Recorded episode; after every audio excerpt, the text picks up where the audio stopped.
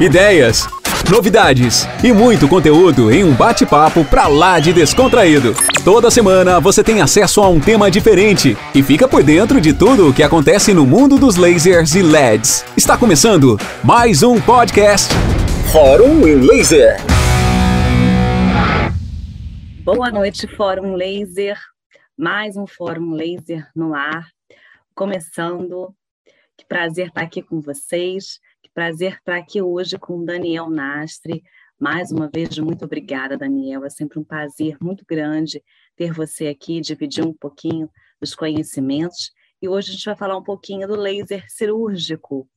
Vamos ver o que você trouxe para a gente, como que você vai abordar. Interessante demais falar um pouquinho do laser cirúrgico. A gente sempre fala do laser terapêutico, né? Então agora é, é hora da gente falar um pouquinho do laser cirúrgico. Muito obrigada mais uma vez, seja muito bem-vindo. Obrigado, Larissa. Eu que agradeço pelo convite mais uma vez. Boa noite a todos os presentes.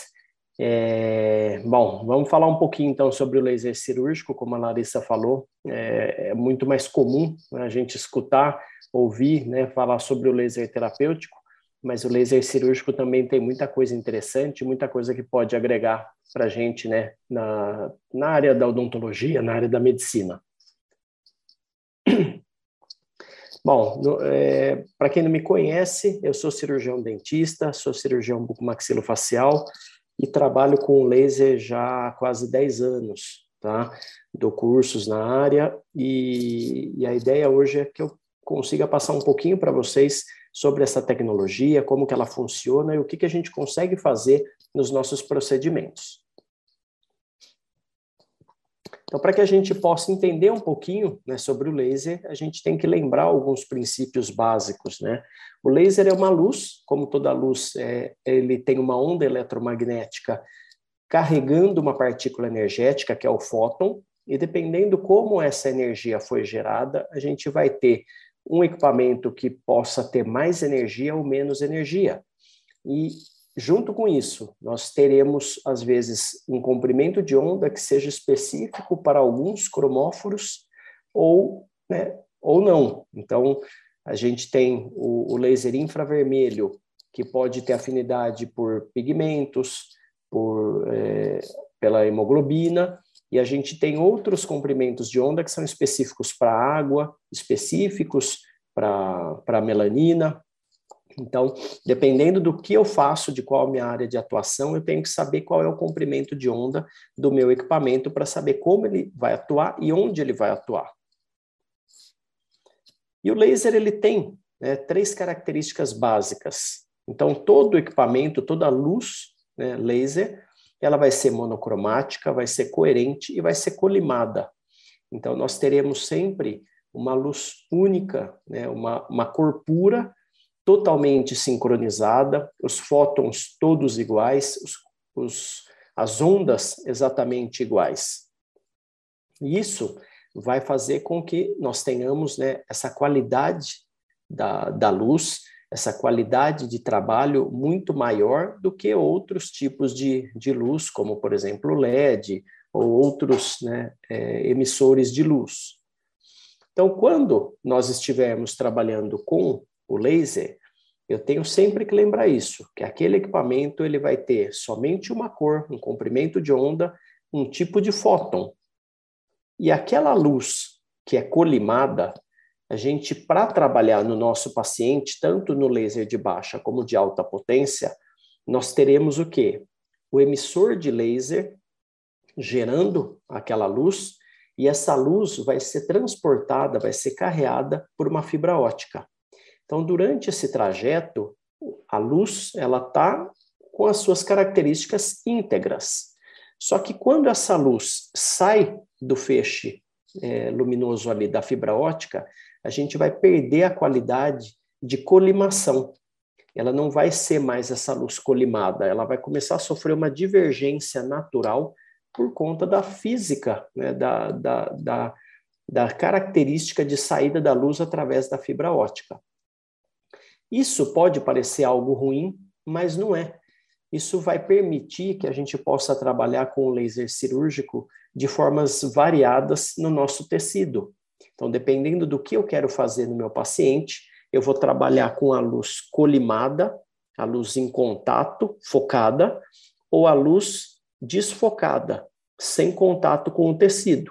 A interação energética com o tecido vai ser completamente diferente e por isso que nós teremos ações diferentes sobre o nosso tecido.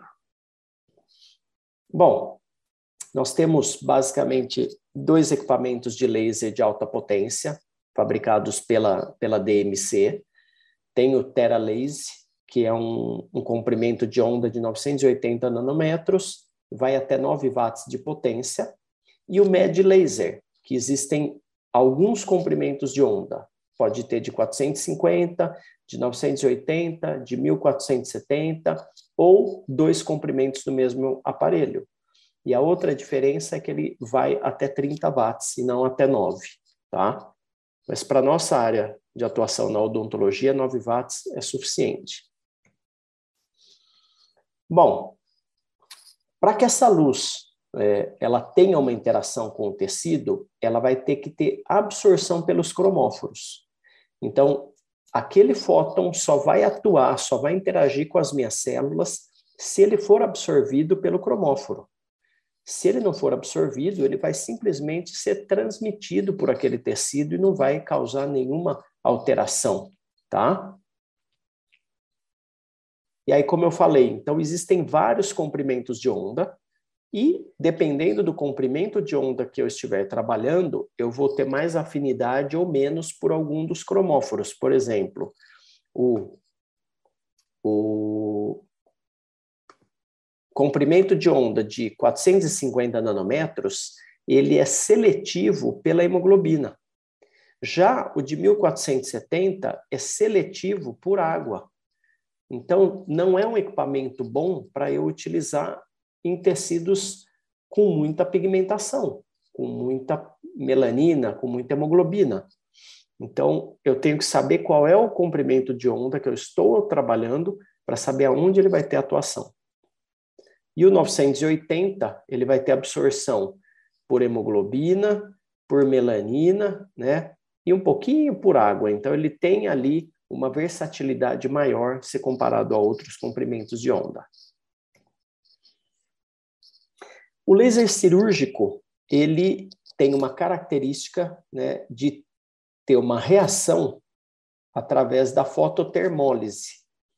Então, a interação da luz com o tecido vai acontecer por um aquecimento, é um efeito fototérmico.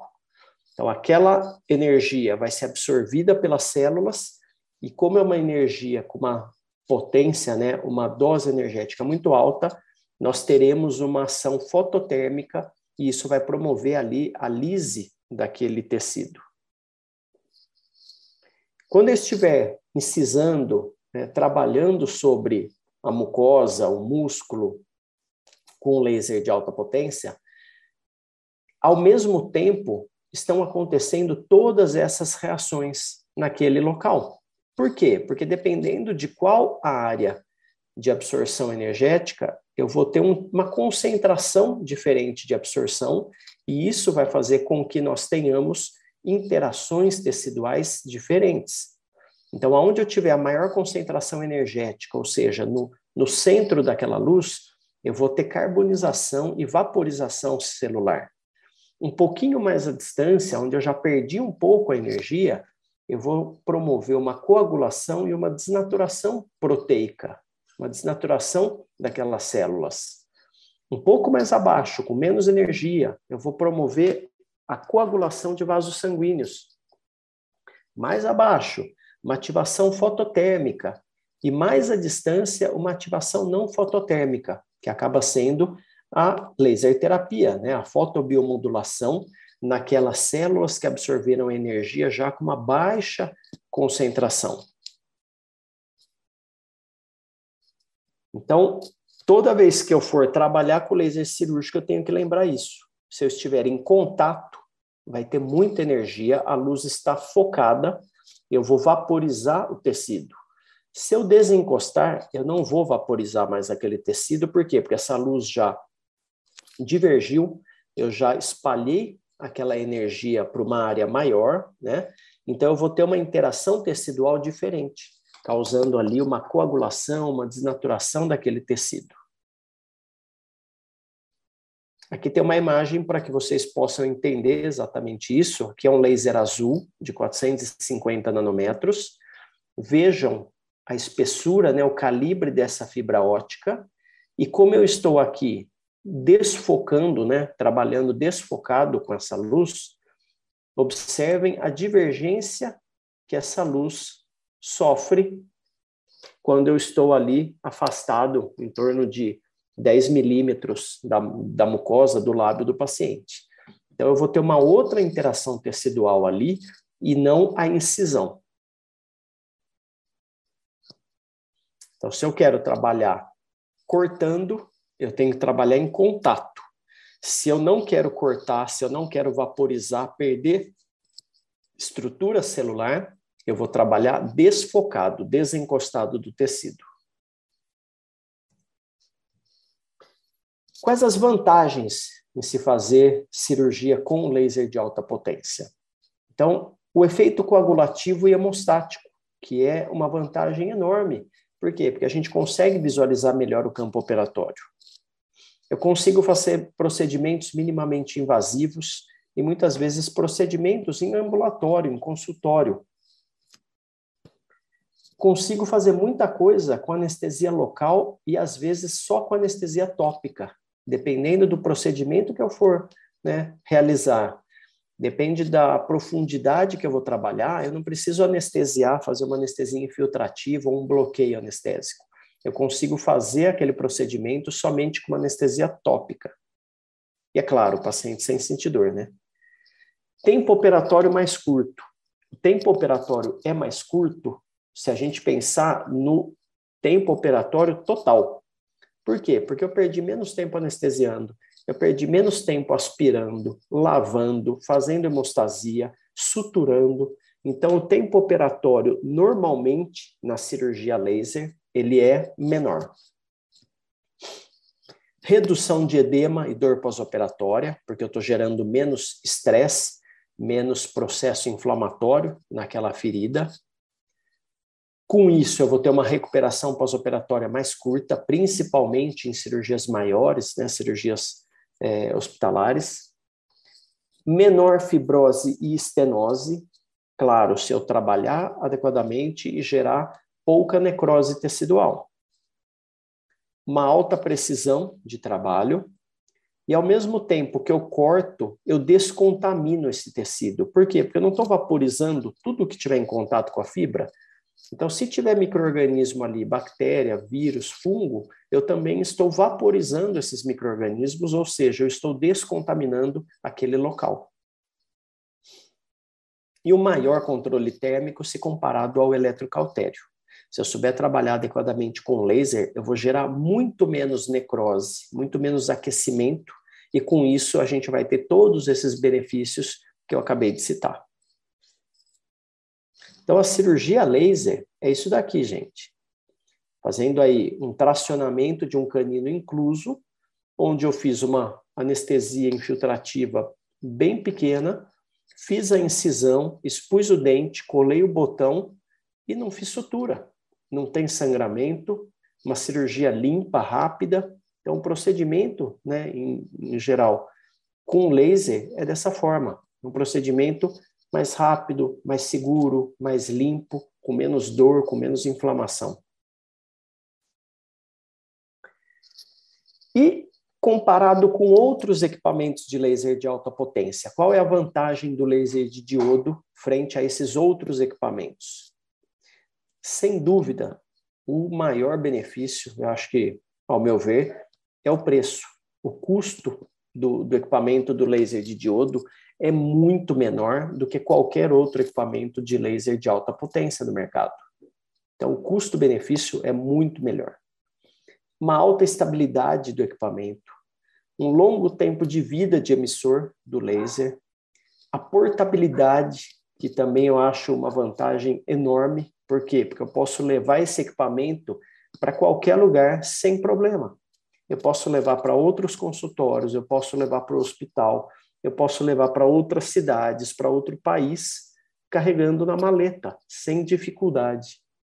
Isso também não é possível com outros equipamentos de laser de alta potência. E a ergonomia, a facilidade de trabalho através, através das fibras ópticas, que são bem fáceis né, de, de serem manipuladas.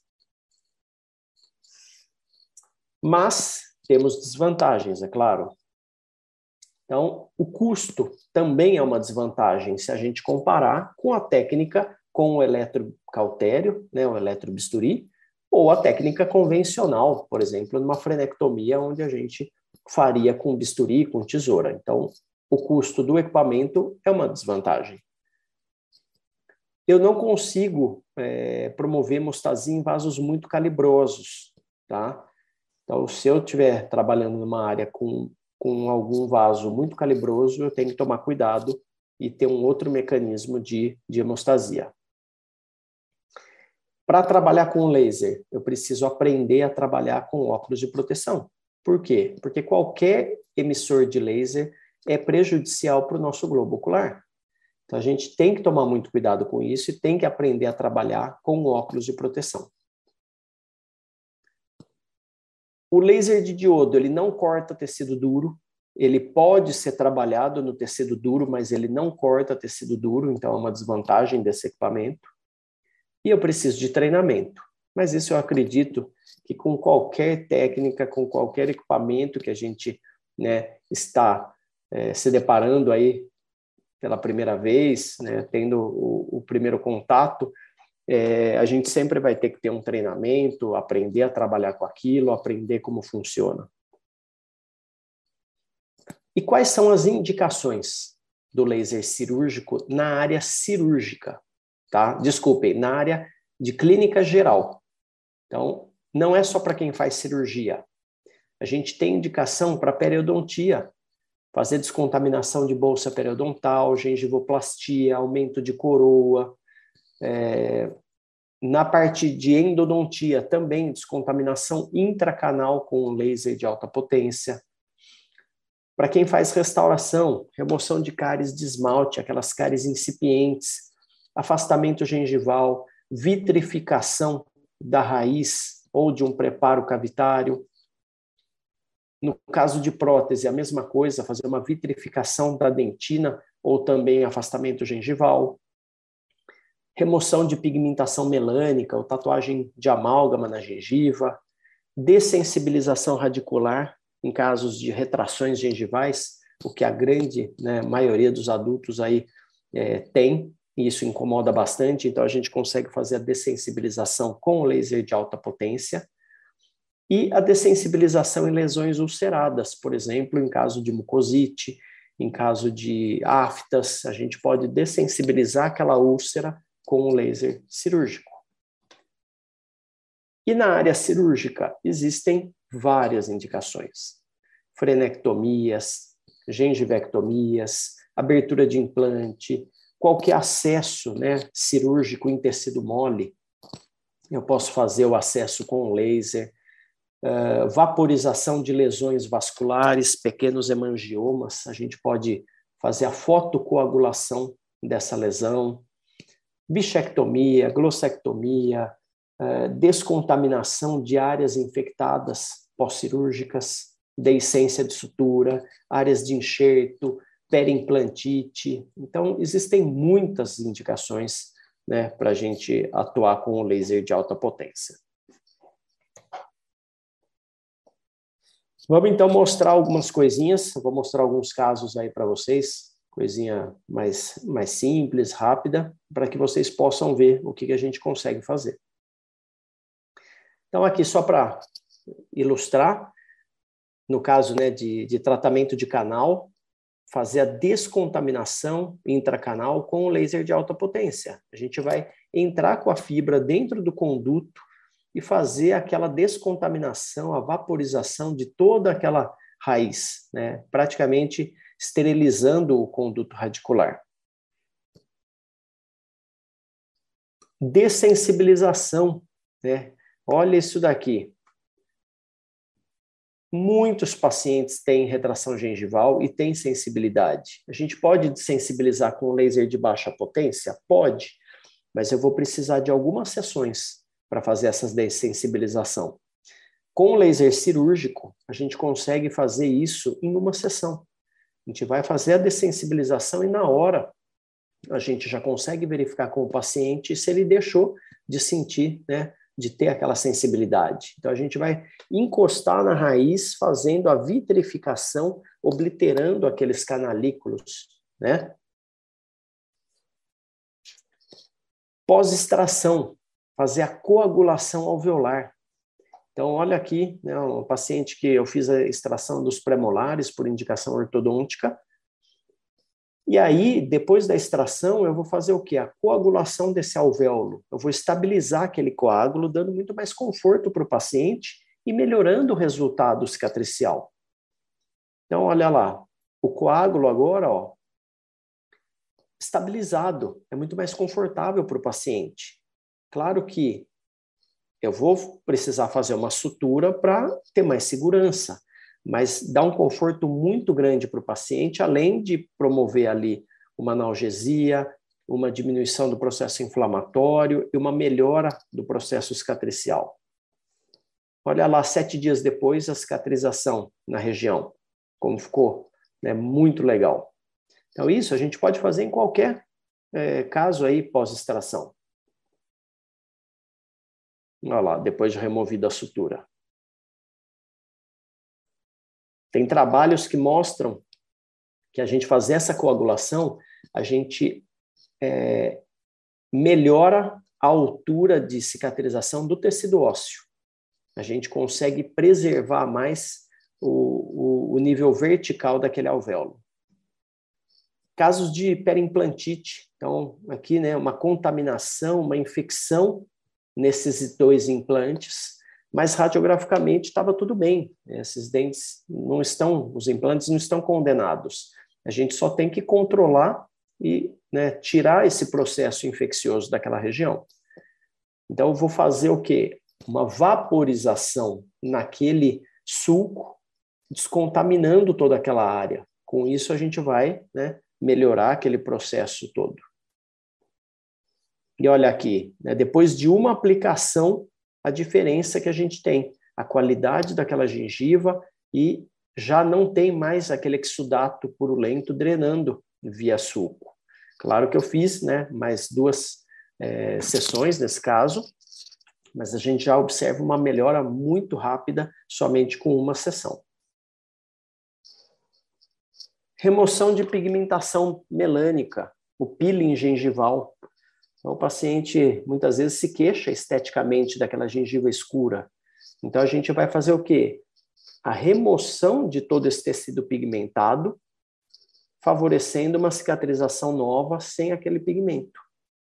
Aí, depois da, da remoção né, desse peeling, que é bem superficial, aplicando o laser de baixa potência vermelho para acelerar a cicatrização. E aí, depois de 10 dias, a cicatrização da região, né? uma melhora muito grande. Olha lá como era e como ficou. A gente fez só, eu fiz só na região superior, na maxila. Gengivectomia. Então, aqui um caso, né, um paciente que tem do lado aqui direito um excesso maior de tecido gengival, mas do lado esquerdo também tem, e um freio baixo, né? Então, eu vou aproveitar e já vou fazer a gengivoplastia e a frenectomia nesse paciente. Olha lá, o lado direito feito, isso é o transoperatório, vejam como não tem uma gota de sangue. E aí, os dois lados feitos. Tecido né, removido, não tem sangramento, o paciente não precisa de sutura, não vai ficar com aquele desconforto né, por vários dias. E na região do freio, observem que também não precisa de sutura. Então é muito confortável para ele. E aqui o resultado depois. Então, como mudou, né? Claro que eu também, o paciente queria e eu fiz um clareamento, mas vejam a mudança que que a gente conseguiu aí no, no sorriso do paciente uma melhora muito grande e algo extremamente rápido e confortável. Remoção de lesões. Então, esse caso está publicado naquele livro. Paciente aqui com uma lesão na ponta da língua. Isso incomoda, né? Então, a gente removeu. Anestesia infiltrativa somente aqui embaixo da lesão. E aí, tracionando a lesão e fazendo a incisão em toda a volta, removendo a lesão por completo aí pós-operatório imediato, não tem sangramento, não preciso suturar, muito mais confortável para o paciente. Aí a lesão é removida, o resultado da biópsia, uma hiperplasia escamosa, e uma semana depois a cicatrização. Não dá nem para falar que tinha né, uma lesão ali na ponta da língua.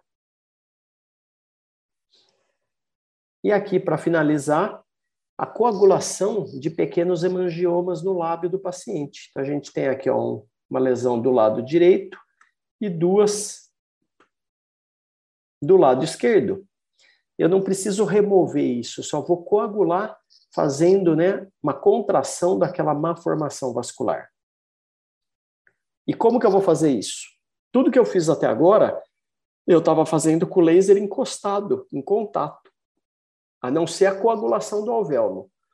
Agora, nesse caso, a gente vai trabalhar desencostado, desfocado, porque eu não quero cortar, eu só quero coagular. Então, vejam aqui as áreas né, que foram coaguladas, então, esquemiadas. E aí, um mês depois, a gente observa né, uma, uma cicatrização, um reparo na região ali, muito bom, e que a gente não tem mais nenhuma má formação vascular ali incomodando o paciente.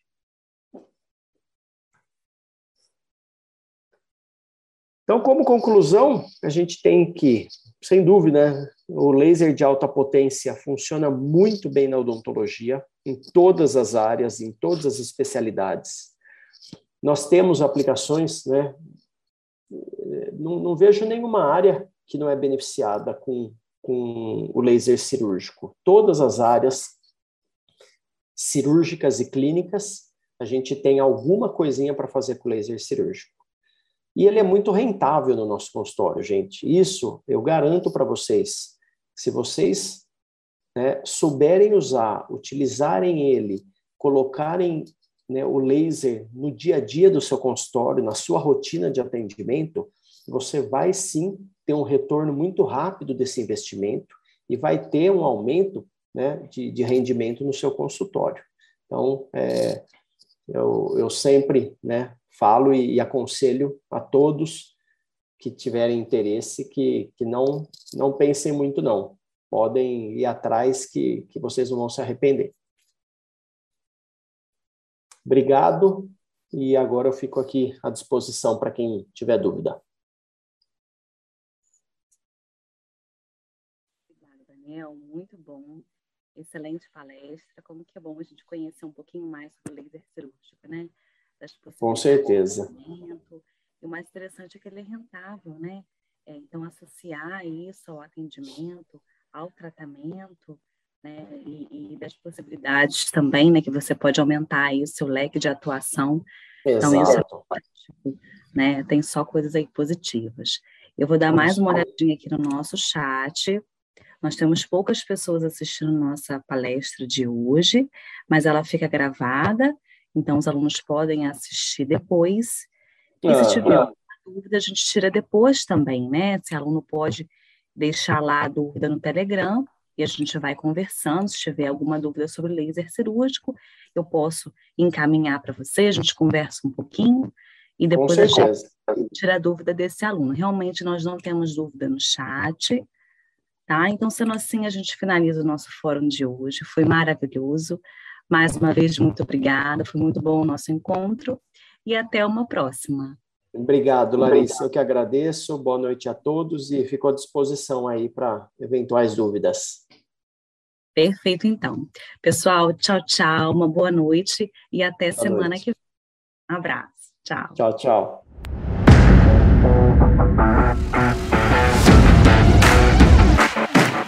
A InLaser apresentou mais um podcast Fórum em Laser. Um conteúdo exclusivo para você que é nosso aluno. Obrigado por nos ouvir. Até o próximo.